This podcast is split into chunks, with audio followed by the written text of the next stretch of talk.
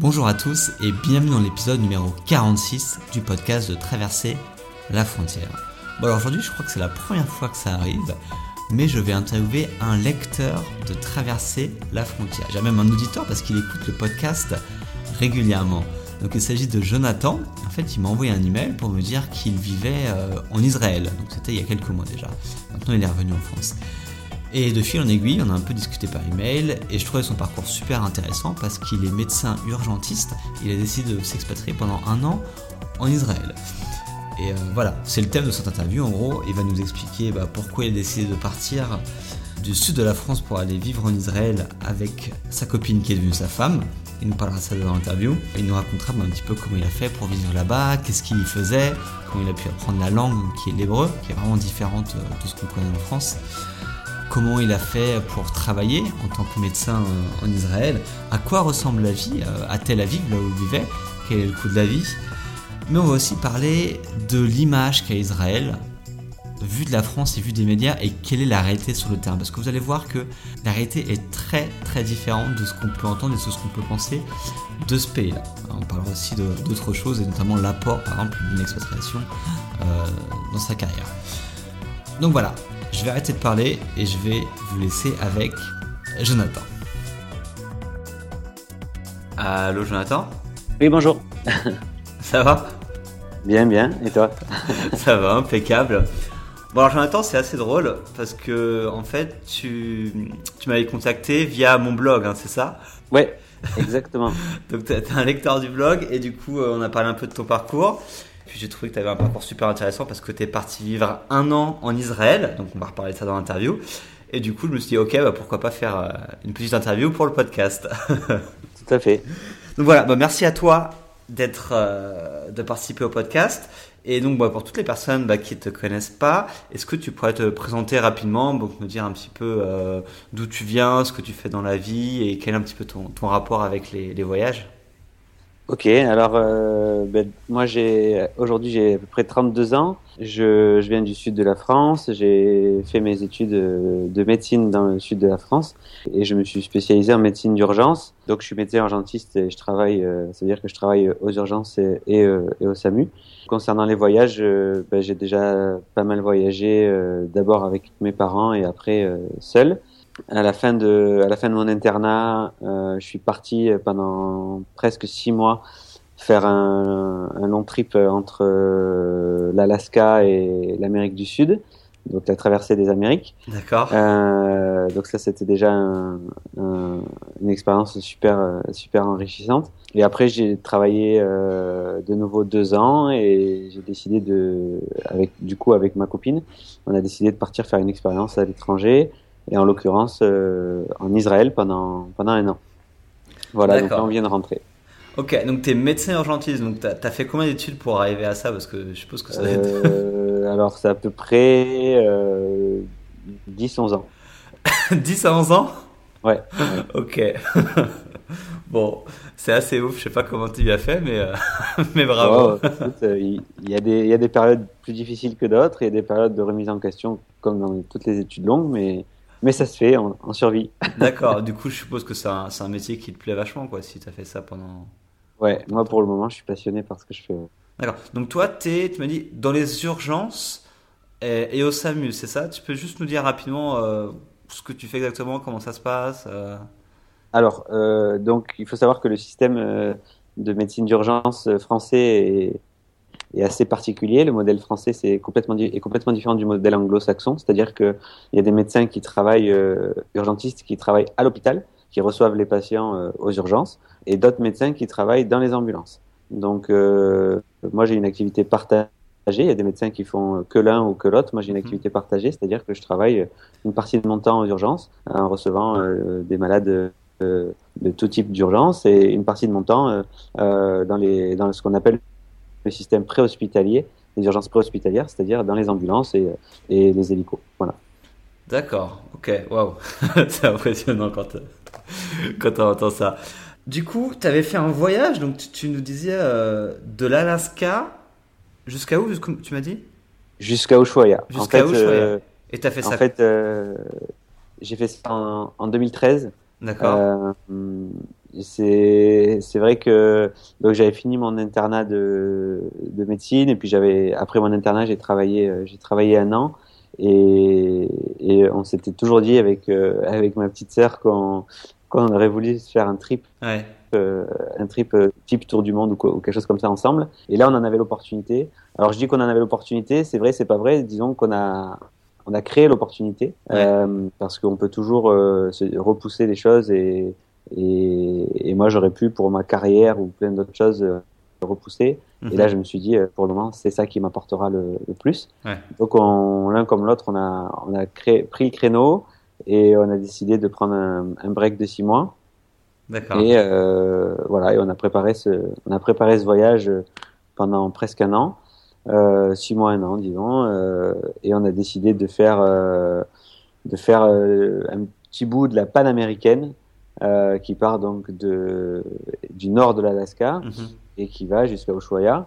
Et puis évidemment, en, en cinq mois, on n'a pas le temps de tout faire, donc on a fait le choix de, de sauter quelques étapes. Ouais. Et on a fait, euh, on a fait l'Alaska pendant plus d'un mois. Après, on a sauté directement au Costa Rica. Mhm. Et puis ensuite, euh, Amérique du Sud avec euh, Équateur, Pérou, Bolivie, Chili, Argentine et un petit passage rapide au Brésil. Voilà. D'accord. Génial. Ouais, exceptionnel. Je pense qu'on pourrait faire un podcast juste sur ce voyage, mais on va, mais on va revenir quand même sur euh, sur la thématique d'Israël parce que c'est c'est pour ça que je voulais vraiment t'interviewer. Alors pourquoi tu as décidé de partir là-bas? Parce que donc du coup tu as fait ce trip-là, après tu es revenu en France, tu as travaillé peut-être pendant deux ans, c'est ça? C'est ça, ouais. Et du coup, qu'est-ce qui t'a décidé après de partir donc avec ta copine euh, aller vivre en Israël? Alors, ben, déjà, euh, plusieurs choses. On avait tous les deux déjà euh, travaillé et voyagé là-bas à de nombreuses reprises. D'accord Euh, parce qu'on a de la famille, euh, tous les deux, euh, de la famille respective qui, qui vit en Israël, des amis. Euh, donc on connaît, on connaissait pas mal, euh, pas mal le pays. D'accord. C'est un pays, euh, c'est un pays qu'on aime bien, mais qu'on n'avait pas découvert en tant que, euh, disons, que, que travailleur ou que, que citoyen. Je sais pas si on peut dire ça comme ça, Ouais. Euh, parce que même quand on y va pour des stages, ça reste pas vraiment euh, une immersion euh, complète si c'est pour un stage de, de quelques mois. Tous les deux de notre euh, carrière professionnelle ou nos études, je sais pas comment on peut dire ça, on avait, on y avait passé un peu de temps. Ma copine, elle, a un peu plus de temps que moi. Et euh, du coup, on avait envie de retourner y faire une expérience un peu plus euh, approfondie pour euh, pour nous, pour apprendre euh, apprendre une nouvelle langue. Et donc, on avait cette opportunité là. Euh, et du coup, on a on, on, l'a saisi. Moi, c'était c'était bien bienvenu dans aussi dans mon expérience professionnelle. Donc, on s'est dit si on le fait pas maintenant, on le fera jamais. D'accord, ok. En partant, vous saviez que vous vouliez partir pendant un an ou c'était vous partiez un petit peu à l'arrache ou vous étiez quand même organisé? À l'arrache, non. On partait pas à l'arrache. On a essayé de, au maximum, baliser, euh, baliser le terrain. Mhm. Euh, après, il y a des choses qu'on peut pas faire avant d'être sur place, c'est une évidence. On s'était donné un délai de un à deux ans, je dirais. Mais après, euh, c'est évident que, euh, ben, voilà, euh, si jamais euh, on s'y trouvait parfaitement bien et, et, et qu'on trouvait que des points positifs et mieux qu'en France, bon, ben voilà, on, on serait peut-être pas posé la question de rentrer, on serait peut-être resté là-bas. Ouais, Euh, ça, c'est comme tout. Euh, mais bon, voilà, disons qu'on a, on est resté la, pour la durée, euh, voilà, on est resté la durée minimale qu'on s'était fixée. Mhm. Et voilà, c'est une expérience qui a été très, très enrichissante, très positive, ouais. euh, à tout point de vue. D'accord. Et quand, quand vous êtes parti, du coup, au niveau administratif et visa, comment tu fais, euh, comment ça s'est passé pour de votre côté?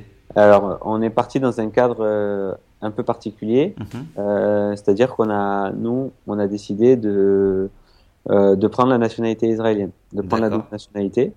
Donc on a fait ce qu'on appelle, euh, je pense que on- tu as peut-être déjà entendu parler, euh, on a fait ce qu'on appelle notre alia. Euh, C'est-à-dire qu'en tant que, en tant que personne de, de, en tant que juif, on a, on a le droit de demander la nationalité israélienne. D'accord. Euh, donc on a demandé cette nationalité euh, et après euh, des formalités administratives qu'on a pu faire euh, via via la France en partie, on est devenu citoyen israélien D'accord, ok. avec carte d'identité euh, et un passeport provisoire. Donc à partir de là, on, on a on n'a pas de visa de touriste, disons, mais euh, on n'a pas non plus euh, le statut de de citoyen euh, comme un citoyen qui est né euh, qui est qui est né là-bas. D'accord. Pour cela, il faut, faut y rester plusieurs années. Voilà. Donc c'est un statut un peu entre les deux. Ok. Euh, euh, disons qu'on a une carte d'identité, mais un passeport qui est pas définitif et qui est provisoire. D'accord. Donc du coup, si une personne qui est qui n'est pas de religion juive ne veut pas prétendre à ce type de choses. Alors, euh, il y, a, il y a différentes possibilités. euh, Il y a différentes possibilités. Je pense que c'est, on va peut-être pas rentrer dans le détail parce que c'est assez compliqué. Soit il y a des permis de, de résidence, euh, D'accord. soit il y a des permis de, de, de travail. En tout cas, il faut, il faut bien savoir que c'est un, que c'est un pays d'immigration. C'est Mhm. un pays qui a, qui favorise l'immigration. Et donc, euh, dans ce cadre-là, ils ont des démarches euh, assez particulières, assez spécifiques qu'on connaît pas trop chez nous, euh, chez nous en France. Ouais, d'accord. Ouais. Et une fois que tu es arrivé là-bas, du coup, qu'est-ce que tu as fait? Parce que en France, tu étais médecin urgentiste, mais je suppose que quand tu es arrivé, t'as pas pu tout de suite être médecin urgentiste, quoi. Comment Effectivement, plusieurs choses. Ouais. D'abord, euh, il a fallu que je fasse euh, au niveau administratif ma reconnaissance de diplôme. Donc euh, rapidement, j'ai eu ma, ma reconnaissance de mon titre de docteur en médecine. Ça n'y a pas eu de problème, j'ai eu l'équivalence. D'accord. Et ensuite, il fallait que je demande l'équivalence pour mon titre de d'urgentiste, à proprement parler. Mhm. Euh, donc ça, c'était un peu plus compliqué. Donc c'est de la, de la paperasse administrative. Et euh, en analysant mon dossier, etc., euh, mes diplômes, ils ont des commissions qui se réunissent et qui décident quelle est, euh, quelles sont les formalités à faire pour obtenir notre équivalence. Donc moi, il a été décidé que je devais faire six mois de, oui, de stage à l'hôpital, c'est-à-dire que je suis médecin à part entière, mais euh, je suis sous, entre guillemets, sous, sous observation Mhm. euh, pour obtenir mon équivalence de, de médecin urgentiste. Disons que c'était pas, c'était compliqué au niveau administratif, mais euh, c'est pas si compliqué que ça quant à la durée de stage pour obtenir l'équivalence de, de diplôme. D'accord. Après, euh, il y a une évidence euh, qui se pose, c'est que euh, ben, on arrive là-bas la langue officielle. il y a deux langues officielles, c'est l'hébreu et l'arabe, qui sont toutes les deux parlées. Euh, euh, tout le monde parle l'anglais, mais mais c'est pas la langue pratiquée. Donc euh, il fallait que j'apprenne à parler l'hébreu. D'accord. Et t'avais des bases avant d'arriver ou pas? Très peu, très très peu. Ok. Euh, euh, voilà, il faut savoir que donc l'hébreu c'est une, une langue qui s'écrit de droite à gauche. Euh, c'est des caractères qui sont pas nos caractères. Je lisais un tout petit peu euh, les caractères qu'on voit dans les livres et les journaux, mais par contre c'est pas les mêmes caractères que quand on écrit à la main. ok. Voilà, donc euh, en gros non, j'avais pas, on peut pas dire que j'avais de base solide, et donc du coup j'ai fait des cours d'apprentissage de la langue écrite et parlée Mhm. pendant quatre mois. D'accord. Donc quand t'es arrivé là-bas, en fait, tu tu t'es dit, bah, faut absolument que je parle hébreu, donc t'as pris des, des cours. Voilà, donc euh, des cours intensifs. Euh, donc ça, c'est très bien organisé. Comme je te le disais, c'est un pays d'immigration, donc il y a énormément de, de possibilités d'apprendre d'apprendre la langue. L'apprentissage de l'hébreu, on appelle ça aller en cours de, de- ça s'appelle l'ulpan. Nous, on avait, avec ma copine, on avait décidé de faire euh, un apprentissage intensif. C'est-à-dire qu'on était en cours euh, le matin euh, Mhm. pendant 4 à 5 heures et c'était 5 jours par semaine pendant 4 mois. Ouais, ça fait ça fait pas mal, Voilà. quoi. Donc c'est assez intensif, c'est retourner sur les bancs de l'école, ce qu'on a un peu oublié, et puis avec des devoirs euh, à faire pour le lendemain. ok. Ouais, j'ai connu ça Euh, aussi euh, quand j'étais arrivé euh, à Grenade en Espagne et que je parlais pas dans mon espagnol et du coup bah tous les matins euh, à l'école après fallait faire les devoirs et j'étais mais qu'est-ce que des, fois tu te demandais pas qu'est-ce que je suis- qu'est-ce que je fous là quoi ou euh, Ça arrive, ça arrive euh, évidemment, hein, quand on se dise mais qu'est-ce que je, qu'est-ce que je fais là, sur un banc d'école euh, à galérer. Après, euh, il faut savoir que c'est très, enfin, pour celui qui est un peu sérieux, ça, on progresse vite et c'est très gratifiant. Donc euh, Mhm. du coup, euh, du coup, moi je, je me suis vraiment régalé, quoi. Je me suis vraiment euh, éclaté à, à me rendre compte que je progressais très vite, qu'au début j'arrivais pas à dire un mot et que et qu'après j'arrivais à me débrouiller, à comprendre ce qu'on me disait dans la rue, euh, à la banque, au supermarché, au café, au restaurant. ouais Et ça c'est super, quoi. C'est- vraiment génial. Après il y a une chose, euh, on a mis un point d'honneur, ma copine et moi, à, essayer de pas chanter en anglais le maximum, euh, enfin autant que possible. Euh, parce que c'est très facile de, de, switcher, de switcher en anglais. Hein. Les gens ils parlent tous anglais et nous on a on a dit non non on veut parler hébreu alors c'est des fois un peu difficile et je pense que c'est un peu difficile aussi pour les gens qui nous écoutent parce que des fois on cherche nos mots Mhm. on, est- on met un peu de temps à s'exprimer et il faut dire que là là ça a été super parce que les, tous les gens qu'on a rencontrés toutes les personnes qu'on a rencontrées ont eu euh, euh, la patience de, nous écouter, de nous corriger aussi. Euh, et, c'est vrai que sur la, sur la fin, hein, je ne vais pas dire que j'ai un hébreu courant parce que ce serait pas vrai, mais, mais, euh, se débrouiller au quotidien c'est un problème. D'accord. Ok.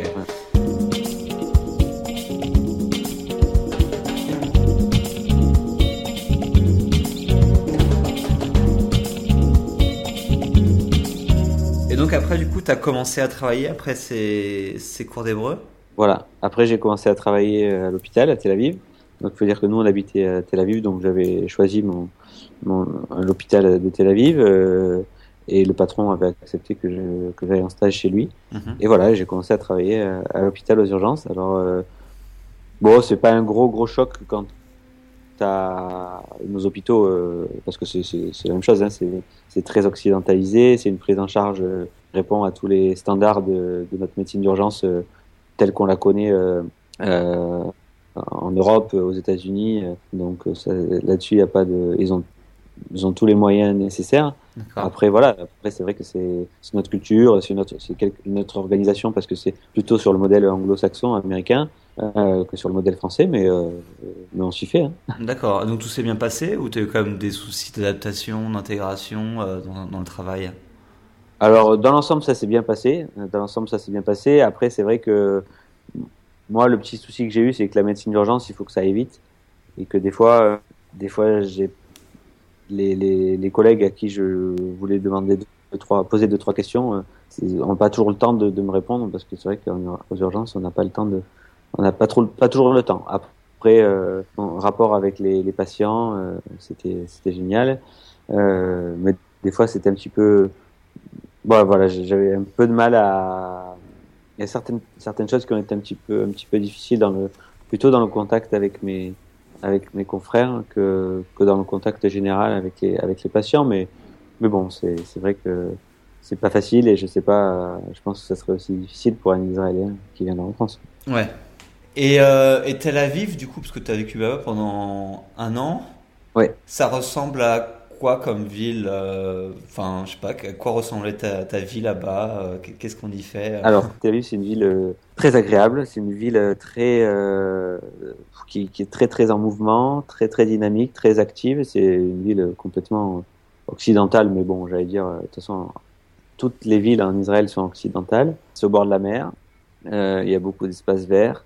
Euh, nous, on a, on, on s'est promené, on s'est déplacé qu'en vélo, uniquement en vélo. Wow. Euh, c'est, c'est- tout le monde se, il y a énormément de, tout le monde se déplace en vélo quasiment. Voilà, c'est agréable à vivre parce que il fait, euh, il fait, le climat est, est plutôt doux, est très doux. C'est au bord de la mer. Voilà, il y a une semaine l'hiver où il fait un peu frais, mais, mais sinon c'est, c'est plutôt chaud. Alors, à dire à quoi ça ressemble, euh, ouais, sur certains, sur certains points, on peut dire que ça ressemble un petit peu à Barcelone. C'est pas une très grande ville. Tel Aviv euh, en elle-même, après l'agglomération qui est, qui est beaucoup plus grande, mais Tel Aviv en elle-même, je crois que c'est 400, 450 000 habitants. Ouais. L'agglomération fait plus d'un million d'habitants, hein, même à deux millions, je crois, au niveau de l'agglomération. Donc, euh, donc c'est quand même, euh, c'est quand même un, un, un centre très très actif. Alors, euh, le nord de Tel Aviv, c'est euh, le centre des affaires, ce qu'on appelle la, la sphère des, des startups, des, des nouvelles technologies. Et, euh, et le sud de Tel Aviv, eh ben, le sud de Tel Aviv, c'est plus euh, euh, plus ancien, plus plus typique orient, plus typé oriental. Ça qui est très intéressant, c'est qu'il y a le mix de la culture orientale et de l'Occident avec tout un quartier de tours, un quartier d'affaires qui peut ressembler à, la défense ou autre quartier hyper moderne. D'accord, donc il y, a un, il y, a un certain contraste un petit peu entre. Ouais, avec la, la bourse, les, les startups. Euh, voilà, c'est très, euh, c'est très dynamique et tout ça, et tout ça se, se, se, se mélange, se mélange très bien en fait. D'accord. Et ça coûte cher, ça coûte cher de vivre à Tel Aviv euh, pour se loger, pour euh, pour se nourrir, etc. euh, Ça Alors, euh, le logement est cher. Je dirais que le logement, euh, on est euh, dans des une gamme de prix qui pourrait être comparable à Paris. D'accord. Le quotidien, il est euh, moins cher que chez nous. Mhm. Euh, la nourriture est moins chère. La nourriture, euh, les fruits, les légumes, ça, ça coûte rien. Tout est produit sur place. Après, les restaurants, ouais, je dirais que il y a de tout et que c'est c'est c'est comparable à une ville comme ouais, comme Barcelone ou Marseille. Moins cher que Paris quand même. D'accord. Et par contre, les salaires sont sont à quel niveau Parce que tu me dis, si, les prix sont, par exemple, du logement sont comme Paris, les salaires sont aussi élevés ou comment? Alors, les salaires sont très contrastés. Euh, dans l'ensemble, euh, ils sont plus bas. Le, SMIC, euh, le SMIC, j'ai pas de notion exacte, mais le SMIC horaire est plus bas. Mais il peut y avoir des salaires, euh, il peut y avoir des salaires aussi très hauts dans les. Donc, en fait, c'est très très contrasté. il y, a- vraiment de tout et il faut savoir que il y a un niveau de vie qui est quand même élevé, voire très élevé. D'accord. Les Israéliens, ils, dé- ils dépensent en fait. Ils dépensent et ils vivent pas mal à crédit. D'accord, ok. Voilà. Je voulais aborder la question parce que du coup, euh, surtout sur euh, l'image d'Israël et la sécurité, parce que c'est un truc venant de France en fait. euh, à chaque fois qu'on entend parler d'Israël, généralement, c'est pas en, en de bons termes. On entend voilà la Palestine, on entend les problèmes, on entend les guerres, etc. Et du coup, on a une image, je pense, pas forcément reluisante de, de ce pays-là. Où, donc, euh, c'est quoi la réalité euh, du pays Alors. en fait S'il y a un décalage, et quel est le décalage qu'il y a entre l'image qu'on peut avoir et, et la réalité là-bas? Alors c'est évident qu'il y a un décalage qui est qui est majeur, qui est vraiment énorme. c'est assez rigolo parce que les, les Israéliens, ils- eux aussi, ils ont des médias qui leur disent que que l'Europe euh, est en train de, de décliner, que, l'Europe est très dangereuse, Ouais. ce qui est pas vrai du tout en fait. Donc c'est assez rigolo. Euh, non, en Israël, au niveau euh, au niveau sécurité, euh, euh, je- déjà au niveau sécurité individuelle en termes de vol, d'agression ou quoi que ce soit, c'est zéro. C'est quasiment zéro. Dans la rue, voilà, ma, ma copine, elle est, elle, elle peut sortir avec des copines et rentrer à 3 heures du mat, et traverser toute la ville à pied, en vélo toute seule. Et c'est- c'est- je, je, je dors tranquille, quoi. D'accord. Vraiment, c'est aucun risque, aucun aucun risque. Les enfants, ils vont, ils vont à l'école euh, à pied tout seuls. C'est le gamin de 6 ans qui va chercher son petit frère de 3-4 ans à l'école. Et euh, ça, c'est à Tel Aviv. Et puis dans les, plus petites villes ou les villages, euh, les parents, à partir de, l'école primaire, ils donnent, un panneau avec le nom du village. Et puis le gamin, il fait du stop pour rentrer à la maison. hein. Euh, ça, c'est plutôt cool. Après, la réalité du conflit, du conflit bah, israélo-palestinien sur place, on la sent pas vraiment, mais elle existe, hein, c'est clair. Ouais. Euh, voilà, il y a eu il y a quand même une petite vague de violence depuis euh, depuis le mois de septembre dernier.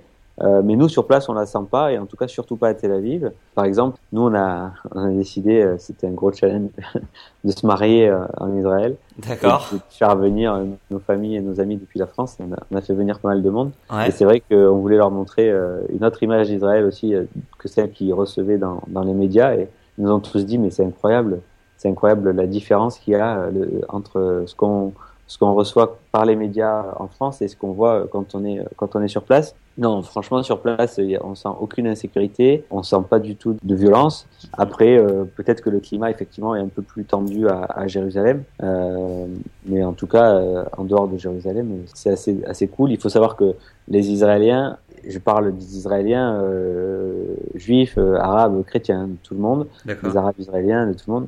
Euh, et en tout cas à Tel Aviv, ils sortent, ils sont tout le temps, euh, tout le temps dehors, ils profitent, ils vont au restaurant. euh, dès qu'il y a du temps libre ou des jours fériés, ils sont dans les parcs, ils font du vélo, ils font énormément de, de, de sport et, et eux, leur quotidien, ils changent pas du tout. D'accord. Ok. Voilà.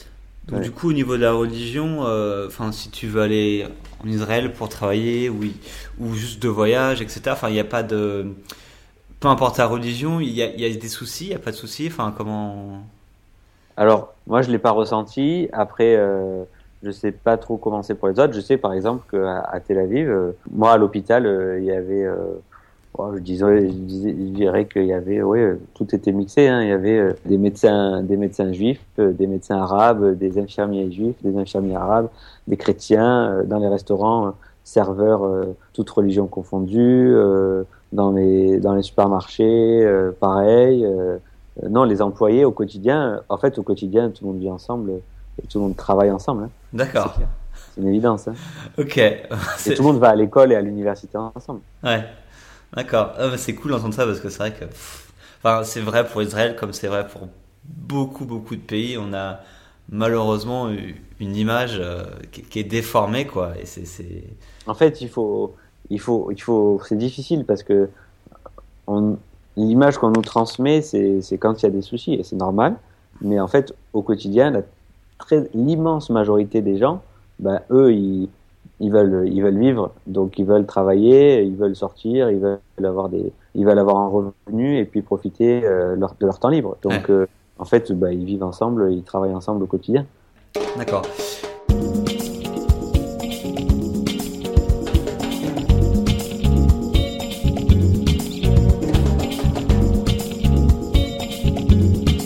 Et toi, en que du coup, ça fait quelques mois que tu es revenu euh, en France, Qu'est-ce que ça t'a apporté cette euh, cette expatriation d'un an en Israël euh, Tu sens qu'il y a des choses qui ont changé, des choses que tu as apprises euh, Est-ce que tu vois qu'il y a plus de bénéfices ou enfin ah Oui, clairement oui. Alors donc moi je suis rentré fin fin mars, donc ça fait ouais ben là ça fait à peu près un mois. D'accord. En fait, et ben c'est sûr que qu'il y a des choses que je, que j'aimais beaucoup en Israël et que je retrouve pas ici. Et il y a des choses que je retrouve ici que j'avais pas en Israël. Hein, c'est comme partout. Mhm.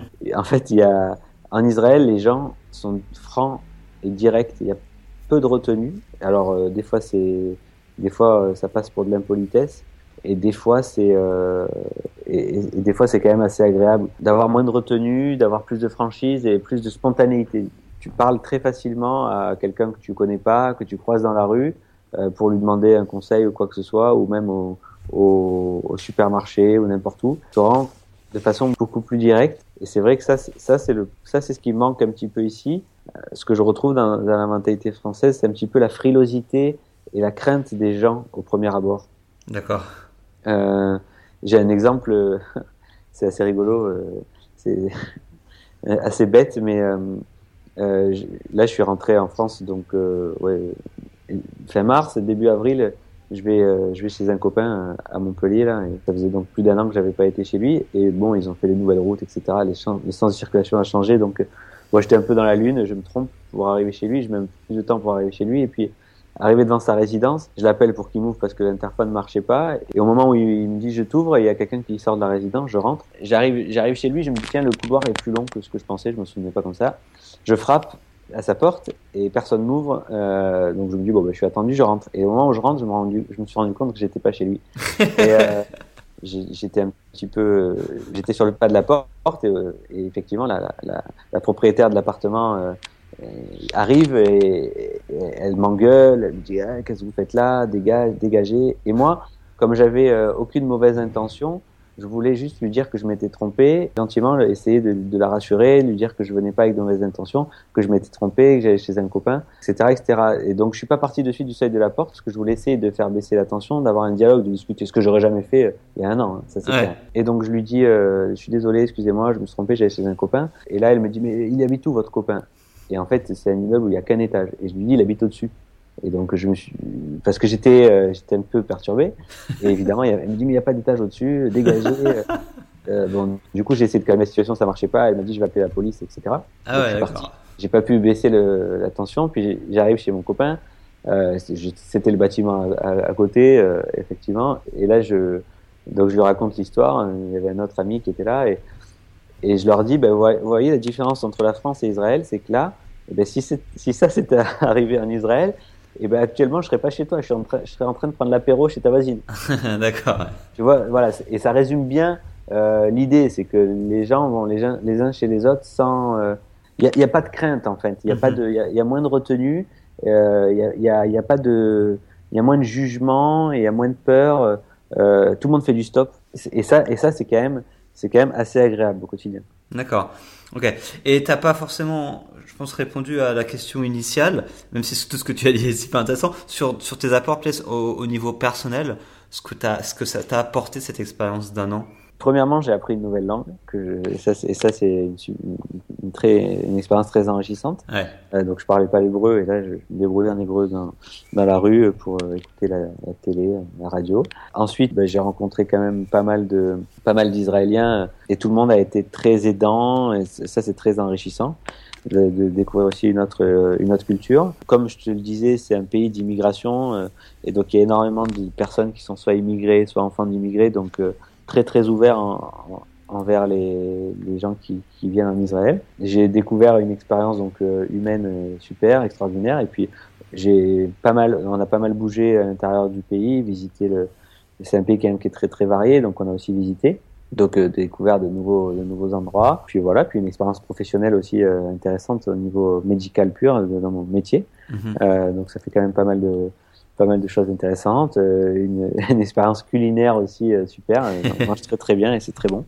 À tout point de vue, ça a été à tout point de vue, ça a été enrichissant. Alors je sais pas si tu, tu voulais peut-être poser une question spécifique là-dessus sur euh, le pays en lui-même, comment c'est en termes de paysage ou quoi que ce soit. Ouais, si tu veux en parler rapidement, vas-y, tu, tu peux. Voilà, en fait, c'est pour, pour avoir un ordre d'idée, c'est trois fois la Corse, donc c'est vraiment très petit.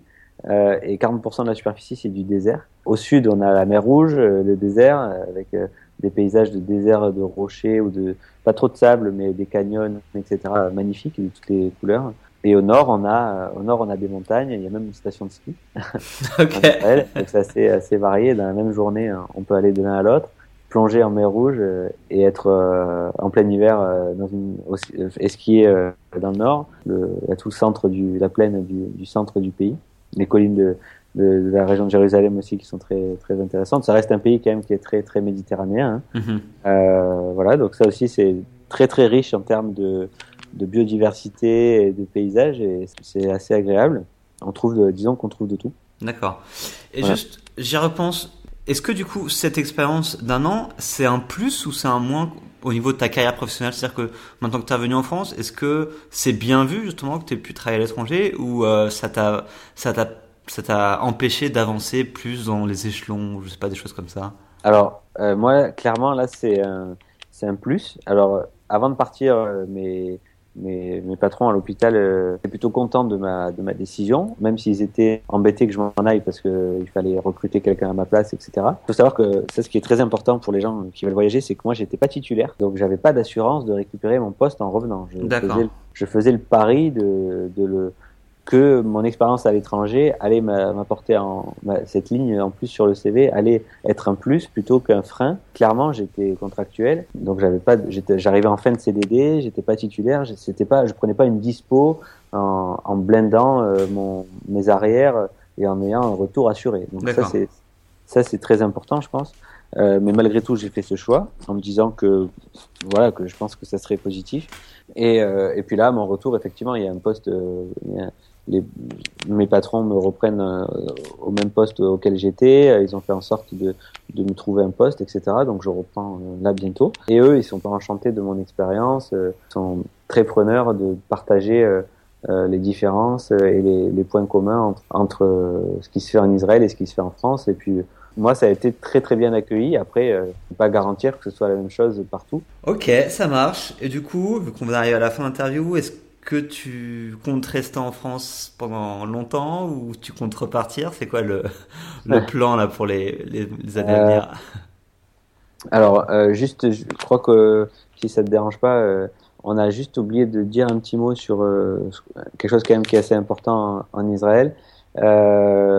c'est que c'est une société qui va de l'avant tout le temps, qui est hyper créative. Okay. On appelle la Startup Nation. Euh, donc c'est-à-dire qu'ils n'arrêtent pas d'inventer, d'inventer, de créer. Euh, et la place est donnée à tous, ceux, à tous ceux qui veulent euh, avoir des idées. N'importe lequel qui a une idée, euh, il peut, euh, même si elle est complètement folle son idée, il y va, il fonce, et on va pas le regarder avec, on va pas le regarder de travers, on va pas le regarder avec des gros yeux. Et surtout, quelqu'un qui a une idée originale, il va la lancer, euh, il va se casser la figure, il va en créer une autre, il va peut-être se recasser la figure, et puis euh, à la troisième, il va faire quelque chose qui va marcher, il, il va revendre son concept, etc., etc. Et ça, c'est très important. Ça va aussi dans la, dans ce que je disais, la frilosité un petit peu européenne, c'est-à-dire qu'ici, si on crée une boîte, si on crée un concept et qu'on demande un emprunt à une banque et qu'on se casse la gueule, et ben la deuxième fois, on pourra pas le faire. Quoi. Mm-hmm. Et là-bas, c'est pas le cas. Les, les gens qui créent, les gens qui ont, qui ont, qui ont réussi et et ben avant de réussir, ils ont fait peut-être plusieurs projets, plusieurs concepts qui se sont cassés la figure. D'accord. Euh, et ça, c'est très très dynamique et très intéressant. En fait, la chance est donnée à tout le monde. Euh, la vie est dure parce que tout le monde se bat, euh, mais la chance est donnée à tout le monde. Et celui qui a envie de, celui qui a, qui a une idée, et ben il peut, il peut assez facilement la essayer de la développer. D'accord. Voilà. Ok. Effectivement, effectivement c'est un point important. Ouais. Voilà. Donc moi, euh, ben, en ce qui concerne euh, mon projet de vie, euh, j'avoue que euh, l'envie de bouger, elle est encore là. elle, est, elle est commune avec ben, ma femme et moi. On a encore envie de bouger. Dans l'immédiat, pas de projet concret. Mhm. Peut-être un petit peu se, un petit peu se, se stabiliser. mais mais pourquoi pas repartir dans quelques années quelque part, que ce soit dans les dom-tom ou, ou, à l'étranger. Hein. Il y a plein de, il y a plein de possibilités. Euh, alors, euh, j'aimerais bien encore faire des voyages longs. Ouais. euh, et puis et puis après des expériences professionnelles ailleurs qu'en métropole, oui, pourquoi pas, si c'est possible. Ok, super. On va s'arrêter là-dessus alors. merci beaucoup, Jonathan.